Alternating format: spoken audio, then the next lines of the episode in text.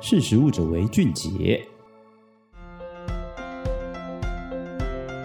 嗨，大家好，欢迎收听《识食物者为俊杰》，我是依文。今天想要跟大家分享的题目，跟其实在网络的讨论度一直都蛮高的一种油种。其实大家对油的讨论本来就很高啦，就是说这种油可能又更高一些些，也就是椰子油。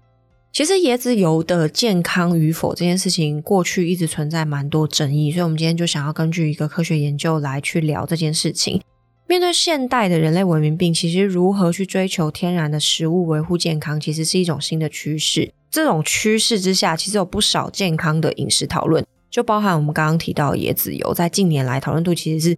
一直都没有减少声量。那根据一篇二零二二年三月的研究期刊就证实说，椰子油对于阿兹海默症也许有治疗的效用。椰子树其实又被称之为生命之树，原因出自于说，这种树的每一个部分其实都有它的利用价值。其中椰子油更是在近年来备受推崇，原因出自于其富含的中链脂肪酸，对于营养治疗在学术研讨上不断的探索。但此外，其实椰子油还有许多成分也都在研究范围中，包含椰子油是否真的对于人体有所帮助，仍然存在很大的争议。即使如此，学术界其实也不曾停止用科学来说明真相。根据本篇研究的统整，就发现说，中链脂肪酸的特定代谢途径比其他油脂更容易产生酮体，酮体是大脑运作过程中非常重要的一种能量，因此对于阿兹海默症具有延缓的效果。总归来说，其实具体潜在影响力的成分包含中链脂肪酸、酮体及月桂酸，这个是一个超级浓缩的去谈说可能对阿兹海默症有直接影响的物质。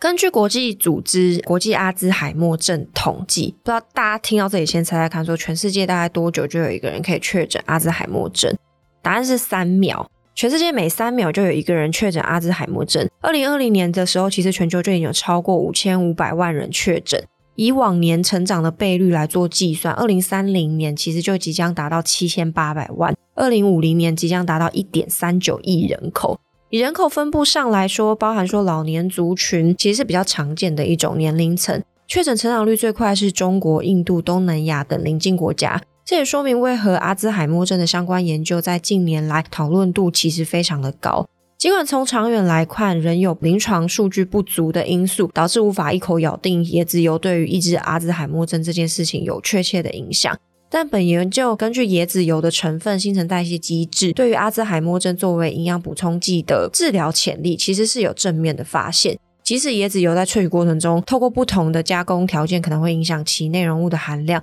不得不否认的是说，在这个科学的研究之上，其实是阿兹海默症透过这种自然原料来源去达到治疗效果，其实是相当可以期待的未来。好，这是今天想要跟大家分享的内容。其实我们对阿兹海默症有非常多相关文章，就是还有比如说芒果籽里面萃取中一种物质，也可以治疗阿兹海默症。这些内容全部都在实力的官网上面有办法搜寻到。那其实我们也有经营 IG 跟 Facebook，如果大家对于想要上官网这件事情比较被动一点点的话，或者是大家可以直接追踪我们的社群，就等于是你打开社群就有可能会被推播到。好，这是今天想要跟大家分享的内容。我是伊文，如果有任何相关的讯息，或是对于什么内容有好奇的话，也欢迎来讯。好，大家就这样，谢谢大家，拜拜。